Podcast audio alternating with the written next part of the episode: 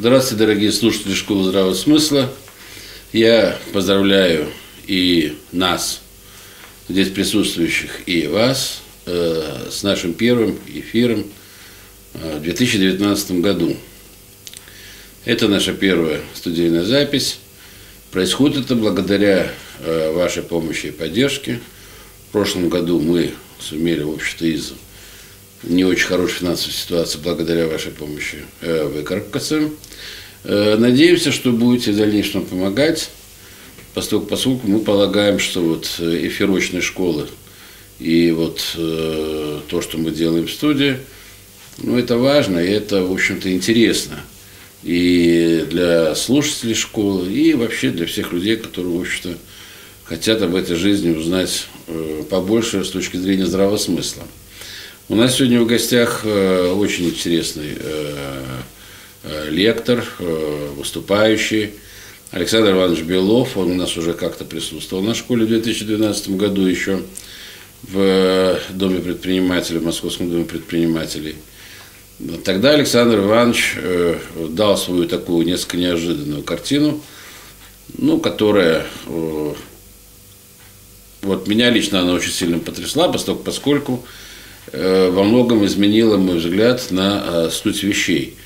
Ну и главный там вопрос, который тогда стоял, и надеюсь, мы его сегодня разовьем, это все-таки вопрос о происхождении человека, вообще мы знаем, на самом деле, вот я лично знал, до знакомства с Александром Ивановичем, э, знал две такие мощные, скажем так, теории. Одна теория гласила о том, что человека сотворил Господь Бог, э, уже в законченном виде. И вот э, мы так вот и шествуем, как Божье творение по этой земной жизни, пытаясь, скажем так, ну, оправдать замысел Творца.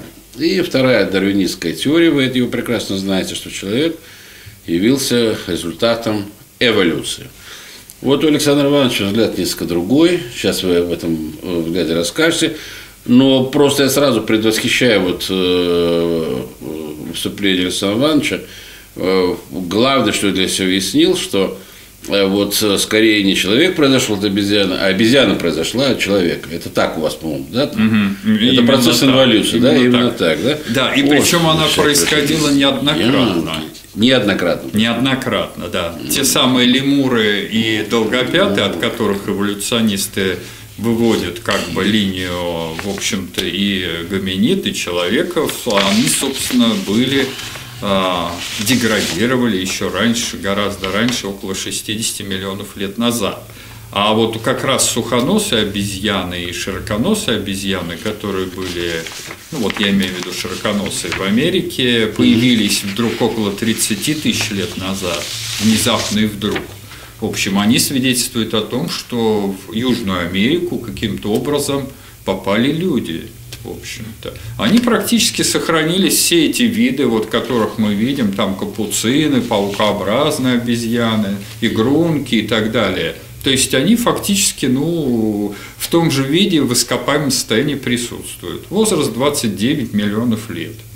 И никто их не тревожил на этом, так сказать, южноамериканском материке. Спрашивается, как они туда попали. Эволюционисты говорят, что вот, ну вот беременная самка, вот э, узконосая обезьяна, она попала туда на бревне, переплыла Атлантический океан, про между прочим. А потом уже ее братья и сестры переженились, так сказать, вышли замуж друг друга, и, так сказать, инцесты, появилось все многообразие капуцинов, игрунов, так сказать, а, в общем-то, и прочих разных. Но это невероятная история, она, в общем-то, не вызывает никакого доверия. На самом деле, конечно, если мы посмотрим на эту историю иначе, вот с позиции инволюции, то есть деградации, очевидно, около 30 миллионов лет назад, и в старом новом, и в новом свете. А, в общем-то, люди просто деградировали в вот этих вот наших, так сказать, приматах, древеснообразных, так сказать, древесный образ жизни ведущих обезьян. А в старом свете они э, в Египтопитека, вот, например, проконсул и прочие разные, то есть ископаемые вымершие обезьяны. Вот, они спокойно себе, так сказать, превратились и жили до тех пор, пока очередная волна которая появилась в Старом Свете, вот мартышек и человекообразных обезьян, тоже опять-таки из людей, она не смела их и, так сказать, не заняла их экологическую нишу. А вот в Южной Америке ситуация иная. Там просто они, так сказать, э, люди, которые туда переплыли каким-то образом на плавсредствах, какие плавсредства были, неизвестно.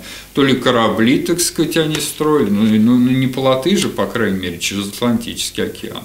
Они перебрались. Это, кстати, косвенным образом свидетельствует о том, что а, около 30 миллионов лет назад на нашей планете была весьма такая цивилизация, которая могла дотянуться до разных континентов весьма отдаленных. Ну, у меня сразу вопрос такой, вот, может быть, он э, немножко провокационный. Ну, хорошо, вот они деградировали-то от чего? Что послужило толчком к этой деградации?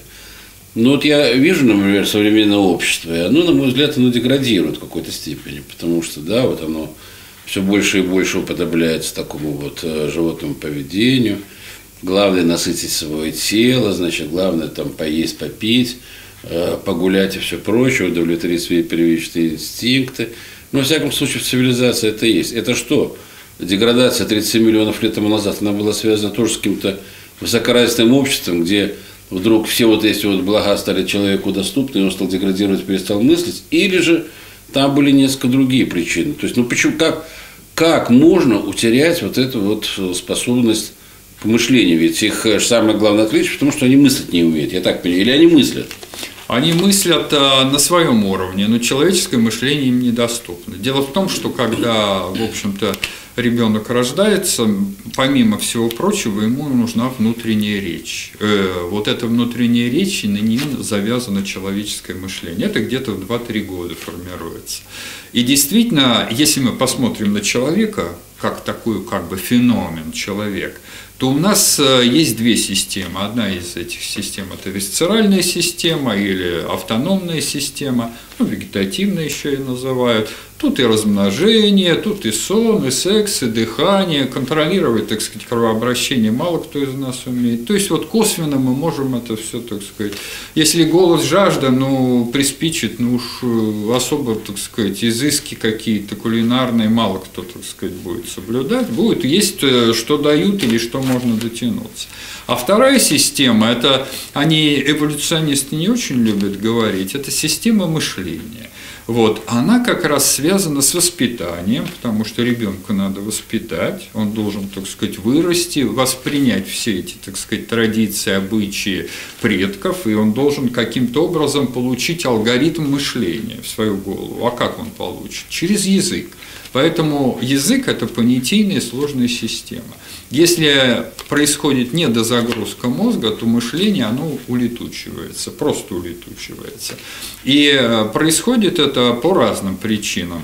Если трудности существования, скажем, вот, ну, представим в отдельной локальной какой-то популяции, геологически изолированной, возникли трудности, то биологические организмы, которые входят в эту популяцию, они защищаются от гибели. Они просто-напросто а, делают такой очень хороший финт. Они просто ускоряют репродукцию, то есть воспроизводство себе подобных. Это у нас заложено в организме. То есть наша вегетатика, в общем, нас толгает к этому. И э, становятся половозрелыми, грубо говоря, пятилетние, трехлетние даже, ну, особи, в общем, они уже не дети, они половозрелые. Вот. И они, конечно, оставляют потомство. И таким образом, почему это происходит? Потому что детский организм, он очень изменчив, он адаптивен. И все эти адаптивные программы, которые встроены у нас, они могут, и пример тому Маугли. Да, вот детки Маугли, они очень хорошо приспосабливаются к разным условиям. Ну вот, например, а, хороший пример адаптивности, вот в Магнитогорске недавно ребеночка вытащили, 20 градусов мороз, 35 часов он провел, да, ну, ну живой. Все, или вот в Мехико было в 85 году землетрясение, два, э, две недели шли дожди, холод и так далее, в условиях гипоксии, под завалами, э, вот в холодных таких вот э, влажных условиях, и откопали шесть младенцев Они, так сказать, нормальные, вполне нормальные, и, так сказать, они выжили, и все. Понимаете, ну и так далее. Ну, всякие мамаши, знаете, бывают, вот в Китае ребенок 50, там, она его спустила, грубо говоря, новорожденного. Ну, это может быть не очень такой корректный пример, а в унитаз. И он застрял в канализационной да, трубе этой вот. И выпиливали трубу, прежде чем его достать. Ну, прошло там 2-3 часа, да без воздуха, без э, это, ну, живой ребеночек. То есть детки, они в принципе очень адаптивны, они очень как бы гораздо в большей степени мобильны, их организм именно. Он может приспособиться и к этой среде, и к этой среде, как повезет. И вот детки Маугли, они показывают, что попал к волкам, стал волком, да? попал, так сказать, к обезьянам, стал обезьяной, попал там а, самка леопарда, Асам, вот э, в провинции Асам в Индии, у нее была лактация, утащила ребенка двух лет. Не воспитала как а, леопарда. И вот он бегал на коленках, там мозоли наросли, кидали мясо, вот он ел. И фактически, ну, он умер в неволе, он просто не, не смог. Потому что время прошло уже, взросление, у него нет человеческих программ, он остался зверем. Вот у нас долгое время Джума, например, такое в Казахстане, 40 лет мужику, когда он вспоминал маму-волчицу, которую, в общем, его отняли в 7-летнем возрасте, приемную мать, то у него такая следа, слеза скупая. Ну, всего 40 слов, как вылучки, людоедочки. В общем, ну, программ мышления не было вот у этих детей. Я понял, Александр Иванович, меня волнует вот такой еще вопрос. Ну вот, если взять теорию эволюции Дарвина, я ее, конечно, подробно не знаю, но смысл заключается в следующем. Да, там, ну, благодаря каким-то там катаклизмам появляется первичная там жизнь, какие-нибудь там, значит, амебы, туфельки, там, я не знаю, какие-то, значит, микробы, еще что-то, туда-сюда. И вот они, значит, там как-то размножаются, меняются климатические условия, они сначала превращаются там в головась каких-то, или не вернее нет, рыбы сначала, да, какие-то значит, рыбы появляются, после рыб появляются, значит, какие-то земноводные, После земноводных появляются, значит, какие-то там птицы, по-моему, и после птиц уже появляются там млекопитающие. И из млекопитающих получается человек. И вроде бы, ну, вот, все объяснимо, да? А вот если вы э, брать вашу теорию инволюции, то очень сложно представить, до какой степени должна дойти деградация, чтобы человек деградировал до уровня там, микробов каких-то. Или он деградирует, или он деградирует только до обезьян. Вот я помню вашу первую лекцию, вы там рассказывали о том, что даже у каких-то рыб там есть какие-то, значит, там косточки. Вот они им совершенно не нужны, эти косточки, и это свидетельствует о том, что вот эта рыба, она тоже произошла вроде как от человека. Или я что-то путаю? Нет, вы не путаете, ну, как бы есть действительно ископаемые и просто даже современные рыбы, ну, например, брюшные плавники, это парные брюшные плавники, бывшие ноги. Может быть, это вас шокирует. Вот. А грудные плавники тоже парные, это бывшие руки.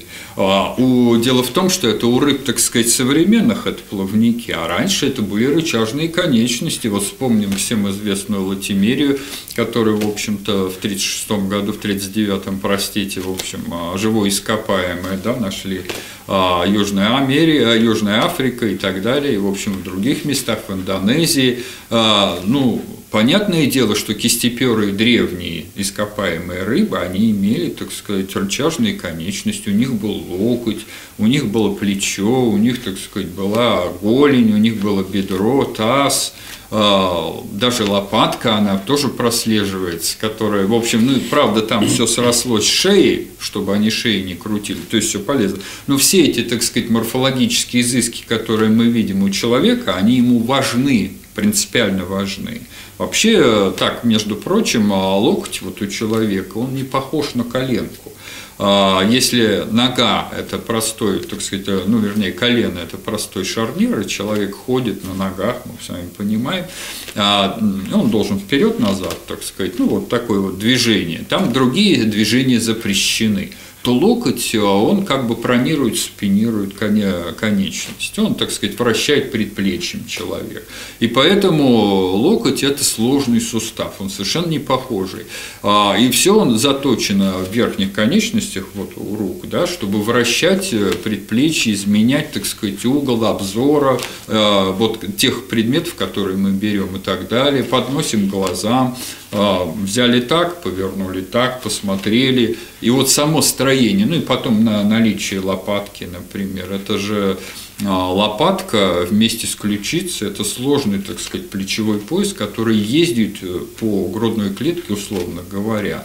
И в одном месте только в районе грудины он связан, так сказать, э, с грудной клеткой, и он фактически а, сложные такие вот манипулятивные движения, которые человек может делать, практически любые движения рукой он может делать, а, ногой это недоступно. То есть э, ничего подобного, даже самый выдающийся йог, там, так сказать, не может вот такие финты ногами делать. Ну, это э, вот идет, ну, я на мой взгляд, это идет через, допустим, может быть, э, представить себе как усложнение да, какой-то системы. Но вот для меня, допустим, цель эволюции, пока я не столкнулся с вашими трудами, скажу сразу, она была предельно понятна. То есть от, от простого к сложному, э, ну и для себя формулирую так, для постижения там, Божьего замысла. То есть вот от э, амеба, грубо говоря, доросли до человека, вот, чтобы постичь, понять весь этот замысел. И для меня была понятна какая-то цель и миссия вот этой вот эволюции.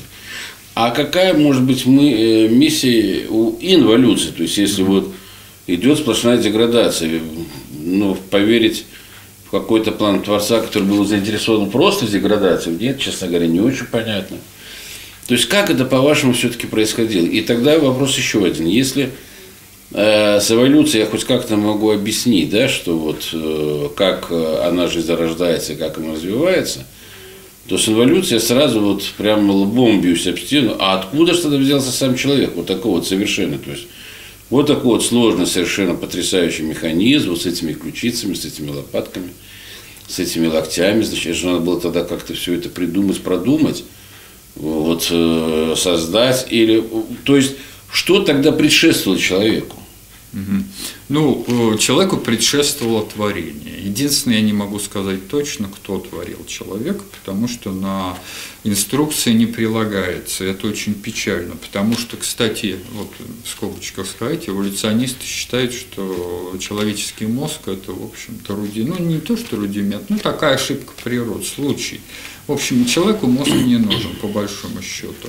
Размножаться, есть, дыхание, так сказать, сон, ну, все висцеральные функции. Зачем человек-то? А в том-то и дело, что у нас вот эти вот э, функции, они связаны с гомеостазом. То есть у нас существует автономная система вегетативная, которая осуществляет все физиологические функции. И она в автономном режиме работает. Порой подчас э, мы не можем регулировать и вторгаться в деятельность вегетативной нервной системы. А вот все остальное, что у человека есть, его разум, мышление, это совершенно другое. И именно для этого, я думаю, был создан человек. Кем, не знаю. Но вот то, что у нас есть э, система эндорфинов, энкефалинов, дофамина, серотонин, гормон счастья. И смотрите, самые, так сказать, э, творческие люди, когда они делают открытие, вот они получают порцию внутренних опиатов, да, не надо им никаких наркотиков, не надо их этих эрзацев. Это внутренние опиаты ему дают вот это удовольствие гигантское. Они порой отказываются там от секса, я не знаю, ученый сидит, чего-то кропает, там вот в каких-то там козявочках разбирается. И для него это такое счастье, да, спасибо, тебя жена ждет дома, ты что тут сидишь, какие козявочки. Вот, а он действительно получает эти гормоны счастья. Знаете, вот именно для познания, для творчества и создан человек, чтобы познавать. Это его функция. А все остальное, руки, ноги, так сказать, ну и голова и прочее, прочее, это, конечно, и туловище, и все висцеральные функции, это лишь обслуживает вот ту главную функцию – творчество и познание. Тогда у меня еще один вопрос. Ну вот, если человек вершина творения, то что ему, значит, уже развиваться не было? То есть, если он стоит на самой верхней точке, и от него там идет ну, путем деградации появления там новых каких-то, значит, видов, подвидов, там, классов и всех прочих, то а ему куда развиваться тогда? То есть он-то может вообще, есть надежда, что человек будет как-то развиваться? Вот вы сейчас сказали, что человек создан для мышления и для творчества. Ну, для мышления, для творчества, особенно вот в нынешних, допустим, условиях, э, ну, наверное, уже в той функции руки, они ему и не нужны. Я просто даже по себе обратил внимание, я лет 10 сижу за компьютером активно. А взялся тут недавно за ручку, мне сложно писать уже. Писать сложно. Мне вот эта вот моторика уже, она как-то там подзабывается. Но она быстро восстанавливается, скажем так, но со временем, может быть, человеку этого не понадобится. То есть куда, есть ли надежда, что человек куда-то будет развиваться, если он будет развиваться в таком направлении? У вас есть какой-нибудь вопрос на это? Ответ на этот Э, вопрос. Ну вот я бы уцепился за моторику тонкую. Дело Да. в том, что тонкая моторика рук, она же тоже продумана. Вот мало кто понимает, что у нас, в общем, на а, пальцах, а, вот кроме большого, три фаланги, и, собственно, они так сделаны, что они а, могут сгибаться и, так сказать, э, каждая последующая фаланга, да, от э, тех, так сказать, фаланг, которые от ладони идут до дистальных, они фактически, э, в общем, на, на, на палец, на ширину пальца уменьшаются. Вот.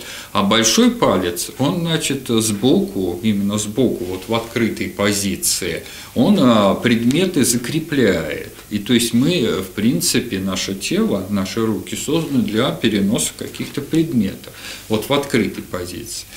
А большие пальцы ног в этой же открытой позиции, они смотрят, то есть э, большие пальцы рук смотрят наружу, а большие пальцы ног, они смотрят вовнутрь. Это тоже очень уникально. Вот босой человек, когда идет, и у него вес тела перекатывается с пятки на мысок. И фактически все пальцы от мизинца начиная и до большого, они служат как бы для возвращения веса тела к оси движения человека. Это очень важно. И как раз в отрыве э, момент, когда у человека отрывается стопа от земли, 40% веса переходит на головку плюсневой кости большого пальца. Это очень важно, потому что мы со- соблюдаем равновесие, идем быстро за счет этой отточенности биомеханики шага. И извините, руки и ноги, вот за большие пальцы уцепившись, да, кто-то к человеку по-разному приделал, кто-то еще. Кто же это мог быть? То есть э, они совершенно по-разному устроены, несмотря на свое внешнее сходство, понимаете? Даже ногти, казалось бы, ногти, ну, казалось, вот мне один, так сказать, возражал эволюционист, а зачем человеку ногти? Ну вот ногти на руках. Но, во-первых, мы их стригем, и они должны, в общем-то, сами, так сказать, стачиваться. Это раз. Потом мы неправильно стригем ногти. Отсюда, так сказать, заусенцы, вросшие ногти и так далее. Надо же, так сказать, по кромке, а мы же вот обрезаем кончик. Ну, это так, к слову. Вот. а Бойцой человек, как раз ему ногти и на ногах нужны. Почему? Ногти, они как раз цепляются за субстрат. Это та основа, которая как раз помогает удерживать вес тела, когда мы перемещаемся, вот, а, так сказать, большой, ну, может, это был райский сад, мне трудно сказать. Но, по крайней мере, все очень целесообразно, да, вот в теле человека. А, Существует там ваномерзальный орган, например, вот у нас у Якобсона орган, да, а, орган полового обоняния. Ну, говорят эволюционисты, ну как же, вот от обезьян. Ничего подобного. Так сказать, есть люди ходили голые, было жарко, тепло, очень хорошо. И этот орган полового обоняния как раз, так сказать, он помогал, так сказать, э, включать все эти висцеральные функции, связанные с размножением. Почему нет? Так, вы э, затронули интересную тему. Попробуем ее развить. А что вот это вот обоняние, оно недоступно приматам? У приматов же оно тоже есть. Тоже есть. Оно у всех животных. Унаследованное, унаследованное от человека, А но чё? не наоборот. Именно то, в общем-то, в том и дело, что у человека масса функций. У него не то, что 6 органов чувств, там шестой телепатия, да? у него 21 и даже больше, и мало кто об этом знает. И вы знаете, ну просто вот э, популярная, так сказать, журналистская братья, она все время пытается, ну вот есть там, а, так сказать, магниторецепция, например. Есть, так сказать, э, масса, так сказать, явлений, которые электромагнитные всякие. Вот та поля мы можем как птицу улавливать, если, так сказать, вот э, мы можем сказать, где север, где юг, где запад. Но нас надо вытащить из этих электромагнитных наводов, в которых мы находимся. И, конечно, человеку надо адаптироваться просто. Да? Человек может предсказывать не хуже, чем барометр, в общем, погоду что там дождь будет. или так. Это тоже есть у него. Есть чувство времени. Это же тоже чувство, определенные рецепторы есть, которые считают, эти внутренние часы тикают, мы понимаем. Вот. Знаете, кто, у кого-то лучше, но это есть. Есть клетки специальные, которые на это Хорошо, Александр я понял, человек совершенен. То есть у нас развиваться нам некуда. А, Или... Тело а, совершенно. Но я вам хочу такую вещь вот про человека совершенного сказать. Карбонюцы, которые здесь появились э, где-то около 100 тысяч лет назад, чуть больше, может быть, а, на этой земле, они имели гораздо больший объем мозга. Чем, мы, да, чем человек современный. Да, 1550 кубических сантиметров. И что самое обидное, современный человек 1350 кубических сантиметров.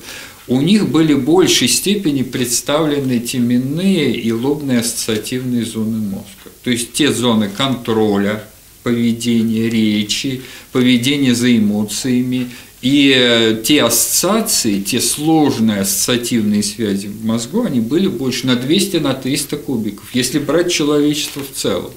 А если мы посмотрим по разброс по разным расовым группам, да, современным, то картина еще более удручающая. Это вот у европейца 1350 кубических сантиметров мозг, а в общем-то у монголоидов уже чуть поменьше – у, ну, не хочется как бы спекулировать на этой теме, да, но вот у негроидов 1200, у австралоидов 1100, а в некоторых популяциях, западная, вот Австралия, южная, там доходит до 900 кубических сантиметров. Андаманские негритосы 900 кубических сантиметров. Хорошо, но тогда что же получается, что кроманьонцы были более умные, чем люди, или... Э, Они были оснащены большим арсеналом вот этих средств. То есть мозг Почему сократился...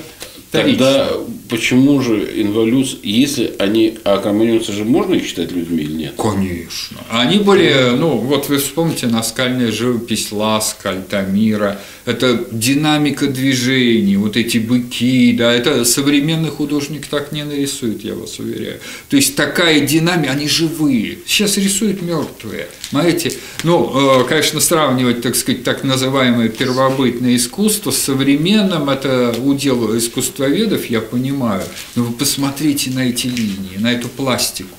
В общем, у них, конечно, вот их голова – это Копенгаген во всем. Понятное дело, что не было компьютеров, не было, так сказать, мобильников, не было какой-то, ну, той техники, к которой мы привыкли.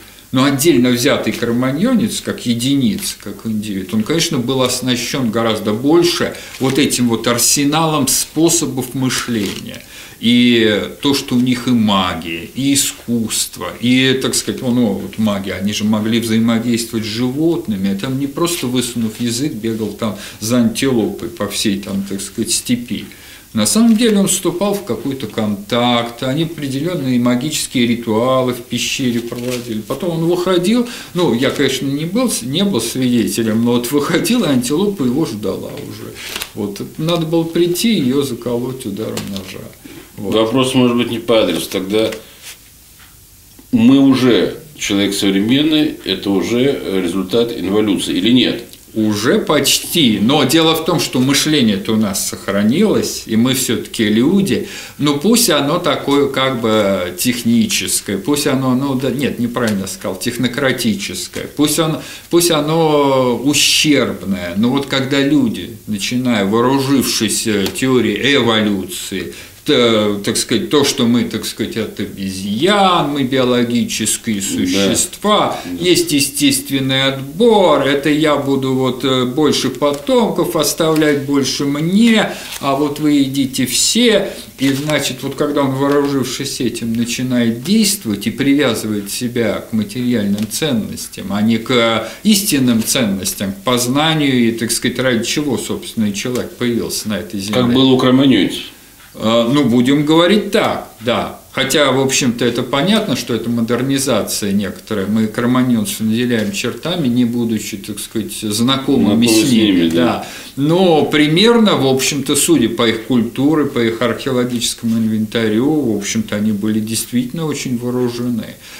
И арсенал средств, которыми они пользовались, он был огромен. Просто мы сравниваем таки опять э, арсенал человечества, оно накапливает знания. Кто-то придумал колесо, кто-то кто-то 600 Мерседес, кто-то на этом 600 Мерседесе ездит и так далее. Кого-то возят, да. Понятное дело, что особо для этого и не надо. Но используется весь пласт накопленных человечеством, так сказать, и мыслей, и способов, и так далее, и так далее. Поэтому человечество и развивается, поступает. Но есть книги, сейчас вот цифровая информация и так далее. И накопив, уже очень легко ставить на плечи, так сказать, предшественников и делать открытие, потому что уже много сделано, так сказать, уже другими людьми, другими учеными. Поэтому говорить, что мы эволюционируем, мы используем арсенал просто. А вот индивидуально, к сожалению, идет, так сказать, ну если не деградация, то такая как бы стагнация, я бы так сказал. То есть функции человека утрачиваются. И еще очень плохо, что, а, конечно, возникает общество потребителей. Это общество потребителей не заинтересовано в том, чтобы люди думали оно заинтересовано в каких-то, так сказать, я не знаю, хомячках, которые что-то жрут все время, во что-то все время одевают новое и смотрят какие-то блокбастеры дурацкие. Вот. Ну, не хочу сказать американские, ну, какие дурацкие просто. Там пальба, стрельба и больше секса, и больше ничего. В общем, ну, и такие виды, и виды, и пути, ну, типа как бы мы путешествуем, про между прочим. В общем, занимают сознание, это ирзац, жвачка для ума чтобы вот это вот э, наш, так сказать, внутренний человек, поднапитать его эмоциями через это.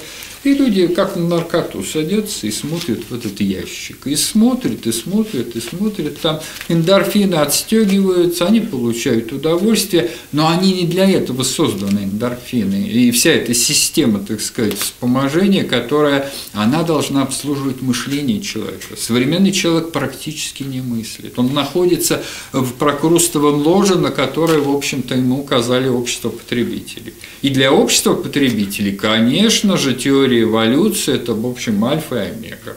Но вспомним эпоху колониальных войн, да, 20 век, э, собственно, конечно, она и была придумана, эта теория, чтобы оправдывать колониальное владычество.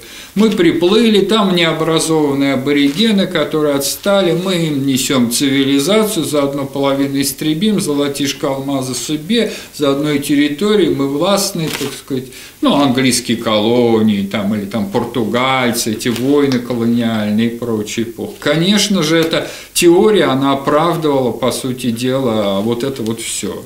Это мессия, мессия прям. То есть это, так сказать, не конкисты какие-то, а просто, так сказать, мессии. Они приходят, они и сейчас тоже. Они несут цивилизацию, они подтягивают, они оккультуривают. А, в общем-то, на самом деле идет подмена просто. Хорошо. Теория эволюции является оружием колониализма. А Я теория инволюции, чьим орудием, скажем так, является или кому служит? Вот ваша теория инволюции, она к чему, вот, ну, к чему-то она живая должна, там, допустим, вот есть у вас теория. Она говорит о том, что человек был совершенен. Сейчас он в какой-то степени не очень совершенен. Дальше будет плохо себя вести, вообще в обезьян превратимся. И будем как эти тупоносы бегать, значит, там по Южной Америке еще где-то. Ну, это я так утрирую, но я так, чтобы было э, понятно, да? Вот. И что ж нам, вот, э, ну, то есть, чему призывает теория инволюции Александра Ивановича Белова? Александр Горович, ну я думаю, как всякое оружие, это в чьих руках оно окажется. Оно может стрелять как угодно, да. А вот в чьих руках и в какую сторону, да, это зависит уже от э, так сказать, того, в чем это окажется. Но я так понимаю, что все-таки там нет такого как бы античеловеческого субстрата, и это все-таки служит э, для вспоможения, как бы вспоминания наших функций. То есть функция человека, конечно, не в том, чтобы злато копить, как вот э, Пушкин да, говорил, наш верх торгаш, значит, там злато, злато, злато, копите злато до конца. Ну, и он же тут же, так сказать, противопоставляет этому, он, он говорит от имени поэта, что, в общем, не продается вдохновение, да, ну, рукопись можно как бы так для себя делают отдельную лазейку. Вот, но на самом деле откуда приходит вдохновение? Вот э, к любому, так сказать, писателю, ученому, э, даже там может технику какому-то, инженеру, компьютерщику, оно же приходит к кому-то, да? Не все же как бы такие дубежки и долбежки, да? Просто человека, если этого лишить, он просто не будет человеком. Поэтому и надо говорить о том, что предназначение человека, когда мы всех накормили, все вроде бы, ну, как бы более-менее, ну, по крайней мере, явно, так сказать, не едим друг друга, каннибализма нет и прочее, ради там еды, ну, теперь-то надо самое-то оно, как говорится, подумать, ради чего человек создан, Иначе что же мы э, возьмем сейчас, допустим, перестреляем друг друга, а ведь перестрелки-то могут быть совсем уже как бы, ну это немножко не моя тема, вы сами понимаете, это область mm. политологов, но сейчас уже перестрелки, это не просто стрелковое оружие, это уже похлеще, и может э, просто человечество, просто цивилизация загнуться, запросто, то есть мы стоим опасной черты. А как же она загнется, если она была создана, как, ну, ваше предположение, что она была создана Творцом? То есть, ну, загнется на земле вот это вот плохое человечество. Ну, Творец там э, поднапряжется и создаст опять Новое. такого хорошего человека и запустит его на другую планету. Но, коль не оправдали мы его доверие, вот видите, стреляем мы тут, значит, и нехорошествами всякими занимаемся, отказываемся от своего предназначения, то есть, вот, ну, и, и что, или нет. Александр Карлович, ну я не думаю, что надо впадать в пессимизм какой-то и говорить, что ну, наша функция, так сказать, загнуться. Нет, я думаю, как раз надо до последнего как-то отматывать. Трудности для чего даются человеку? Чтобы он их преодолевал, как говорили большевики, да, вот мы будем создавать трудности и с успехом их преодолевать. Ну, к большевикам можно по-разному относиться, да. это понятно. Вот, но почему не использовать это? Конечно, а, человек – это школа, я считаю. Вот э, школа на Земле. Земля – это школа. И он должен пройти. И вот правильно через тернии звезды говорит. Вот можно вспомнить нашего выдающегося, так сказать, фантаста и писателя, он, кстати, геолог, палеонтолог Иван Антонович Ефремов. Он же показал, что существуют космические там коммунисты, что там миры целые существуют, там Великое кольцо. Мы тут на Земле сидим, мы даже, ну, вот как-то уткнулись, так сказать, вот Африка, вот Азия, вот, так сказать, Южная Америка. А с вашей точки зрения такое что-то что подобное может быть? Там? Может, может. Могут быть миры обитаемые. И, скорее всего, это отдельная тема, можно даже поговорить, и есть доказательства тому. Да, я считаю, что не только человек создан, и созданы другие разумные существа. Опять-таки вопрос кем? Вопрос, вопрос, конечно, открытый, но, в общем-то, кем-то они созданы. Понимаете? И, собственно, Земля-то заселялась в разные периоды разными живыми существами. Вот в том-то и дело. То есть Земля – это не закрытая система биологическая. Ведь как рассуждал Дарвин, вот вы говорили там про амебы, да, Дарвина амебы не очень, честно говоря, интересовал. У самого Герачки он такой вот э, двухтомник, да, он там написал. Но на самом деле он, в общем-то, был, конечно, поклонник английских селекционеров. Он посмотрел, как выводит породу английский селекционер в шляпе фетровой, с трубкой такой вот. И, в общем, он, это его очень впечатлило в молодости. И он просто перенес вот эти методы селекции, назвав их искусственным отбором, на дикую природу. И в очерке 1844 года он писал о существе, верховном существе с большой буквы, которое осуществляет селекцию, которое наделено провидением в далекие геологические периоды. Оно знает, кому надо скрутить голову, а кого, так сказать, размножить, так сказать, и э, чей, чей так сказать, товар, и, ну, не товар, грубо говоря, чей генетический, так сказать, опыт надо передать э, потомкам. Он знает, и поэтому он осуществляет этот творец селекцию. Но когда его учитель Чарльз Лиель, э, геолог, написавший основу геологии, вот Дарвин зачитывался этой книгой э, «Путешествие в своем, так сказать, корабле «Бигль», он стал потом уже так активным дарвинистом, он сказал, ну не гоже в научной литературе писать о существе, а тем более о Творце, который вот осуществляет эту селекцию. И он просто заменил на слово природа. Вот книга уже «Происхождение видов и естественный отбор», фактически там уже природа, естественный отбор тоже с большой буквы. И уже эволюционисты, конечно, не говорят о существе, о как, так сказать, о селекционере. Они говорят о мудрости природы, о селекции природы, что вот природа, так сказать, э, осуществляет вот этот вот естественный отбор и так далее, борьба за существование и так далее. То есть э, синонимы найдены, но от того, что их нашли, в общем, дело не меняется. Фактически нас э, подводит к тому, что некий есть так сказать, надчеловеческое существо, которого наделили человеческими свойствами. Он пытается что-то селекционно вывести, а причем ради самого, так сказать, выводимого экземпляра – и эта функция больше похожа вообще такого на западноевропейского творца. То есть в христианской догматике такого вот э, как бы селекционера все-таки не было. А вот в западноевропейском христианстве, да, там присутствует такой часовщик, такой селекционер. И это очень хорошо ложилось вот именно еще и на западноевропейское, так сказать, христианство в целом. Ну и плюс еще Дарвин, конечно, и англиканская церковь, там и были Э, всякие такие полумасонские дела, ну, например, вот Эразм Дарвин, хорошо известно, что он выдающийся масон, общество Луны такое было, вот как Луна, они собирались, значит, мечтали, и Разом Дарвин написал книжку «Храм природы», где в стихотворной форме воспел, ну вот, грубо говоря, как вот это вот э, инфузория туфелька, он там не знал, что она mm-hmm. так называлась, она эволюционирует в человека. А Дарвин, судя по всему, шел просто по родительским стопам, он просто повторил более научный такой, как бы, наукообразный, я бы сказал, форме. То есть это, конечно, идеология в первую очередь. Никакой селекции в природе не существует. Это фатоморганы. А в природе все виды, все животные, они приспособлены, адаптированы. Никакого естественного отбора и следов его мы не видим. А, а вот приспособления они есть.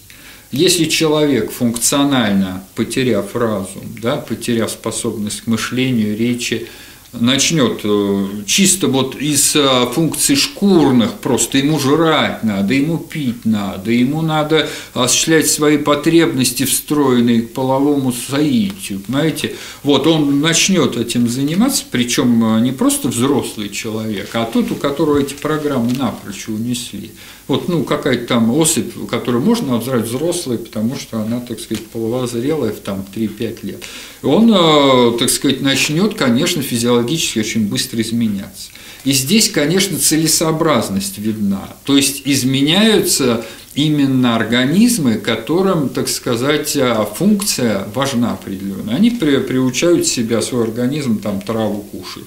Другие, так сказать, разделившись с ними, приучают этих вот, которые траву кушают. И они вместе начинают инволюционировать, потенциальные хищники и потенциальные жертвы они постепенно начинают одних других догонять, а другие, не будь дураки, от них убегают. Постепенно у них морфология конечности меняется, морфология желудочно-кишечного тракта.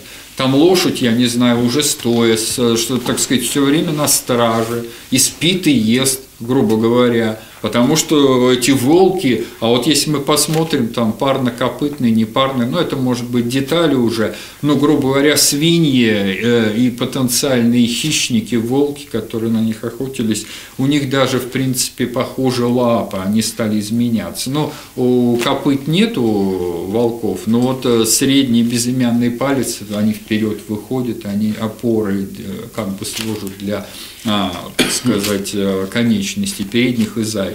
А, так сказать, указательный и мизинец, а большой палец на, э, так сказать, на стопе, он рудиментируется у волков. А, ну и примерно что-то происходит вот у свиней, у парнокопытных. Да, средний безымянный выходит вперед, образует копыта, и вот два рудиментных, рудиментарных пальца, вот как атовизм мизинец и указательный, они присутствуют. Да? То есть они параллельно даже изменяют конечности, потому что одни от других, так сказать, бегают, а те других догоняют. Ты чего убегаешь, а ты чего, так сказать, догоняешь. Ну, грубо говоря, они же изменялись параллельно. И как только функция достигнута, очень правильная функция, они, конечно, из вот этого крохотного популяции, малюсенькой там свиньи в Юго-Восточной Азии где-то появились впервые около трех миллионов лет, ну, условно говоря, трудно сказать, а потом расселились по всей Экумении и произвели вот огромное количество современных свиней, вернее. Потому что до них этот э, процесс был, э, так сказать, были разные свиньи ископаемые гораздо раньше, но эта функция была параллельна уже, так сказать. То есть, грубо говоря, из трофических экологических ниш новые звери выталкивают э, тех зверей, которые уже существуют. Вы сказали о том, что вот Земля населялась разными там живыми там существами. То есть я так понимаю, что э, ваша точка зрения, она э, склоняется к тому, что э, у нас есть инопланетное происхождение, да, вот э, жизни, или, или все же нет. А, вот знаете... опять-таки возвращаясь к этому, вот хоть мы так и э, прошлись по этой э, дарвиновской теории и все прочее, но, но вот появился кислород, там научились там кто-то там, значит, там дышать, что-то. Вот это я понимаю. А то есть на Земле были уже изначально хорошие условия, и решили, ну вот там условия хорошие, там типа того, что значит там тепло и солнце, кислород и вода пресная есть, давайте-ка мы туда заселим, да, или нет. Или это как-то случайно происходит. Вот на Биру, все говорят, на Биру там куда-то при, приближается, ану, ану, анунаки какие-то там, значит, спускаются, и что-то они здесь, значит, тут вытворяют, делают какую-то жизнь ставят. Это на самом деле же очень интересный вопрос. Людей это интересует. Масса литературы по этому поводу. Все э, ресурсы э, интернета этим пестрят, скажем так, и фильмы, и мультфильмы, и книжки, и какие-то мысли по этому поводу. Люди друг захлеб рассказывают о том, что они видели, что они не видели. Вот мнение Александра Ивановича Белова мне по этому поводу очень интересно. Ну, я считаю, что вообще человек без кислорода, конечно, он так же, как мужчина и женщина, так сказать, без друг друга, и будущий ребенок, потому что половые клетки, они формируются у зародыша, не дифференцированные еще очень рано еще практически даже органов нет, а половые клетки амебообразно за, заполняют гонады, а потом они дифференцируются в сперме или в яйцеклетке, в зависимости от генетического пола.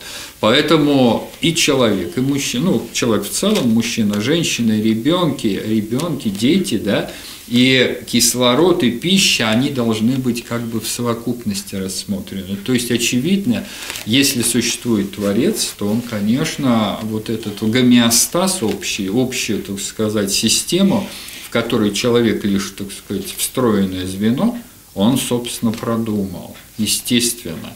И э, говорить, что сине-зеленые водоросли напукали кислород здесь, да, вот и человек тут просто появился там, как вторичный продукт, совершенно, ну, по плану не нужный, тут бы эти сине-зеленые бы остались до скончания веков, а человек это просто так, так случилось. Вот. И, кстати, это же важный момент, вы правильно говорите, вот, но а, у эволюционистов еще есть очень неприятные черты. Они говорят, раз мы случайно, в общем, у человека нет инструкции к применению. Для чего он появился на Земле? Это случайно. Поэтому делай, что хочешь нам время проводить, как там у Мефистофеля, да, у Гёте, лишь бы время проводить, да. Вот э, сливочная молодежь, она, в принципе, убивает время. Им надо вот огромный вот пласт времени просто убить. Они не знают, чем заняться. Нет инструкции. А человек, э, если он не получает этих эндорфинов, энкофалинов от творчества, от изыскания, от э, поиска, от мышления – у него начинают вырабатываться вещества, которые вводят его в отрицательное состояние. Вещество ЭР там, или там какие-то соотношения норадреналина и ацетилхолина, и, понимаете, и в общем, у него возникает такая тоска, такая, это его все, хоть ты вешайся, понимаете, э, казалось бы, у тебя есть золотой унитаз, можно туда сходить, пока, когда все. Он вешает этот золотой унитаз и примук с моста Вот и кончает жизнь. Да потому что ему ни, ничего не имел. Все есть, все есть. Они не знают. Вот, вот им главное убить, поразвлечься, время убить. Понимаете? Вот это как раз и говорит, что это неправильная постановка вопроса, неправильные ориентиры даны на, для жизни человечества. И так называемое технократическое общество, которое избрало вот э, благосостояние людей, самое главное, это я, не спорю, это важная составляющая, но не надо забывать, что это средство для проявления мышления и творчества, но не наоборот. А у нас же это самое главное выплеснули вместе с, как говорится, с грязной ребенка с водой. Понимаете, это вот обидно. А если вернуться к вопросу о множественности миров, действительно они существуют. Но как тут сказать, действительно разумные существа во Вселенной, очевидно, есть, и просто референтом, так сказать, ну, например, вот э, сложно даже представить, вот э, кем мы были. Ну, я вот просто вот взгляд меня упал вот на эту картиночку, вот я, можно ее покажу, как-то вот неожиданно я посмотри. Дело в том, что у человека сетчатка иннервирована, да, то есть она инвертирована, простите, она вывернута наизнанку. То есть свет проходит через э, ну, во-первых, зрительные нервы, потом э, скопище сосудов кровеносных, нервные клетки и так далее. Эти нервные клетки разнообразные. Потом он попадает на колбочки, так сказать, палочки, которые перевернуты опять-таки от света в другую сторону. И потом только он к фоточувствительному свету попадает. И при этом 40% зрительной информации теряется. А, у осьминогов вот эта система, она как раз все наоборот. У них они прекрасно видят. Прекрасно видят осьминоги. Вот, спрашивается, зачем им? Ну, они все прекрасно видят, но они же, в общем, ну, осьминоги, конечно, умные, но э, есть, допустим, кубомедузы, да, у них обнаружены глаза, там есть фасетка, есть хрусталик, есть зрительный нерв, а мозга нет. Что, что это за изыски эволюции? Вот э, медуза плавает, у нее мозга нет головного, вообще никакого мозга нет. А хрусталик, так сказать, сетчатка, даже, э, в принципе, мышц нет, которые вот этим хрусталиком управляют, наводят на это самое. Э, спрашивается, это разваленный организм, вот что это такое медуза. Поэтому надо понимать, что даже вот это вот объяснить, почему глаз человека устроен так или иначе, надо же тоже объяснить. А я вот и говорю о том, что глаз человека – это не просто зрительный анализатор. И эволюционисты говорят, ну вот эволюция глупа, слепа, она не видит, она вот, вот такую сделала бяку, что она развернула э, сетчатку на другую сторону, перевернула, вывернула наизнанку. А на самом деле у нас-то глаза не только для восприятия зрительных объектов, вот эволюционисты не видят, что воображение, видение, сон, вот эти даже галлюцинации и прочее, это работает как бы внутренний кинотеатр. Когда из мозга идет информация, она передается на сетчатку, и мы эти образы видим, зримо видим. Эта система должна работать, она не должна подавляться. Наоборот, у творческих людей она включается, они могут прямо видеть реальные картины. Чем ярче они видят, тем и как раз включается вот эта система. То есть все предусмотрено правильно. То есть мы не только воспринимаем как лягушки впрямую да, объекты, на него реагируем, высовываем язык и хватаем насекомый липкий свой язык, а мы еще, так сказать, э, живем этими образами – и именно здесь, вот внутри черепной коробки, и творится таинство, в общем, жизни. Понимаете, не вовне мы живем, перетаскивая золото там, или там складывая купюры, или путешествуя там, чтобы время убить, а мы живем внутри. И вот это предназначение человека, жизнь внутри, как цель – а вот об этом надо говорить. И глаз человека, он именно для этого и создан, чтобы эти образы, так сказать, являть человеку и помогало, чтобы э, образная картина, выстроенная его мышлением, творчеством, она перед ним вставала как реальная. Ну вот нам подсказывают, что наше время подходит к концу, но меня еще есть один вопрос, вы его так вот затронули, говоря о том, что вот Господь создал, значит, мужчину и женщину, и это было правильно – вот я теперь для себя думаю, э, мне приходилось как-то, скажем так, ну, слышать о том, что люди нетрадиционной ориентации, они себя полагают суперлюдьми. То есть они полагают, что они подняли, значит, вот над этим э, вот разделением э, половым людей, примитивным, таким вот неправильным, неверным. И они себя представляют некую такую элиту, указано то, что вот путь человечества будет вот именно вот в этом э, направлении. А вы сказали, что это вот Э, наоборот, э, э, присущи человеку, скажем. То есть вопрос у меня очень простой. Являются ли вот эти вот появления их все больше и больше результатом все-таки эволюции, то есть развития, или деградация определенная, то есть вот как вы на это вот ответили?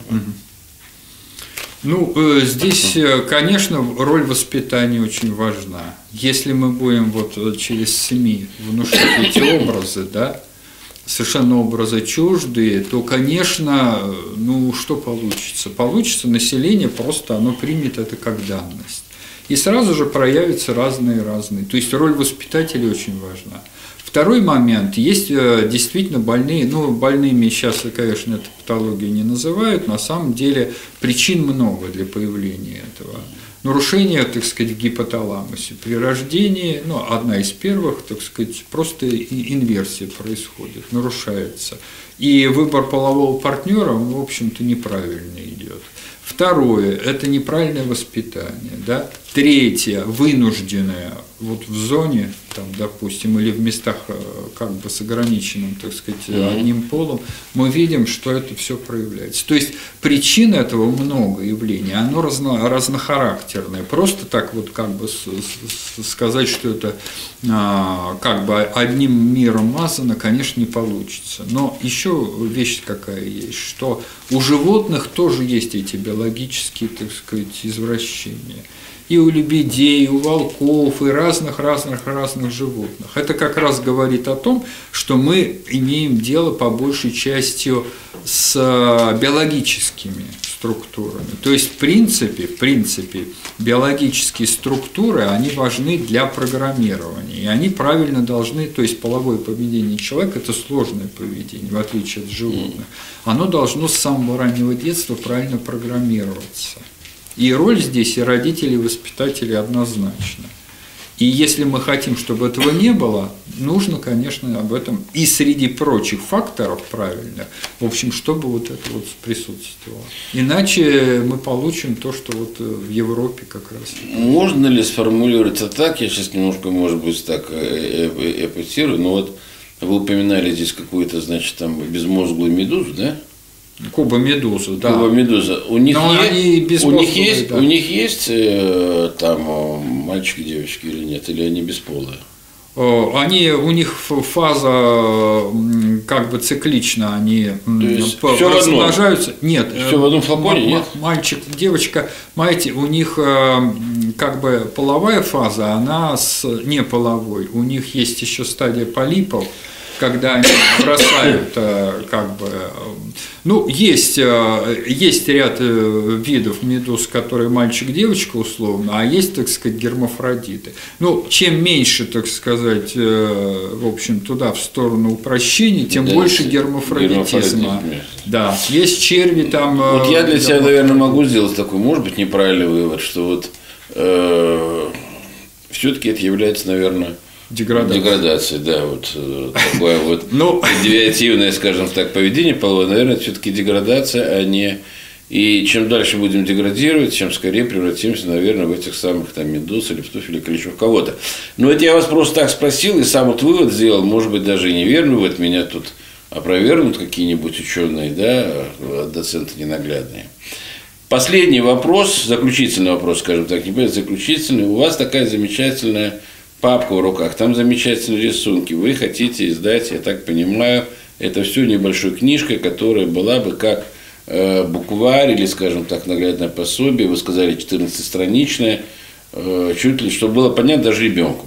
Да. То, о чем вы говорите. А, ну, 14 страниц, посвященные доказательствам сотворения человека. Я думал ее даже назвать «Сотворение человека. Доказательства», где бы, в общем-то, в сжатой ускоренной форме можно mm-hmm. было показать, э, что, в общем-то, действительно существуют определенные функциональные особенности э, к точному захвату, например, или там у ноги, биодинамика шага, и, в общем-то, речевой аппарат, это тоже очень важно. А, потом и клетки человеческого организма, они тоже сохраняют свою дееспособность ограниченное число раз. Это говорит, что бессмертие, физическое бессмертие невозможно. Существует предел Хейфлика, 52 раза деления, и мы его не перейдем. Но жизнь после смерти есть. Жизнь после смерти, я считаю, есть. Это отдельная совершенно тема. И душа, она просто завладевает как биоскафандром телом. Тело. И важно, чтобы была инструкция по правильному использованию. И, как правильно уже было сказано, и ногти нужны, в общем, человеку, и на ногах, и на руках, и пальцы нужны и на ногах, и на руках. В общем-то, все функционально. Вот и тело человека – это широкие, так сказать, плечи, широкие бедра. В общем, почему? Чтобы лучше ходить и, так сказать, э, взгляд наш скоординирован с манипулятивной способностью рук. Например. А вы хотите эту книгу издать именно как в формате А4, именно как такой вот, ну, как атлас или как что, да? Или... Ну, вот как детские книжечки, помните, раньше да. были, да, А4, но просто мне издатели сказали, не, не рентабельно, она будет дорогая, а в продажу там она будет стоить там 250-300 рублей. Потому что там накрутки идет, ну, как ну, кто ее будет за 300 рублей. Ну, э, в принципе, сейчас э, интернет многое, конечно, в общем-то, ну вот, кстати, существование двух полов необходимо для генетически, морфологически. Вот это тоже важно. Мы с вами, так сказать, о э, девиациях поговорили, да. Да, об отклонениях. А вот да. о влечении мужчины к женщине и женщины к мужчине, это же все встроено. Это как раз свидетельствует о том, что ну кто бы по доброй воле стал бы размножаться, если бы этот не механизм. Да не заставишь никого, если это не было бы этого удовольствия, этих, так сказать, половых гормонов и прочее, которые выбрасываются в кровь, и, так сказать, Понимаете, все, все думают, что это там какая-то эволюция. На самом деле Творец, он как раз и задумал тело так, чтобы, так сказать, люди не просто чтобы думали, но и размножались правильно, чтобы были потомки, иначе бы человечество угасло. Ну, во-первых, мы обещаем вам, что как только ваша книга выйдет, мы сделаем презентацию вашей книги здесь у нас на студии, мы ее обязательно покажем нашим слушателям. Я думаю, у нас будет очень много желающих, которые захотят ее приобрести. Это первое. Второе. Мы все-таки с вами, конечно, не на все темы поговорили, есть очень много интересных тем. Я очень надеюсь на обратную связь и те вопросы, которые мы будем получать через вот, э, ну, через э, вот наши э, сети и с помощью нашего канала – я обязательно вам адресую, и мы, наверное, проведем в ближайшее время еще одну передачу, потому что очень много вопросов осталось закрытыми. Я вот о переселении души, там всякие эти реинкарнации, мы об этом с вами предварительно говорили. Все это безумно интересно, особенно когда это слышишь из уст человека здравомыслящего, в общем-то, и в такой хорошей, нормальной подаче. Вам спасибо огромное, Александр Иванович. Вам Удачи спасибо. вам и ждем вас в гости. Спасибо. Спасибо, дорогие слушатели. Спасибо.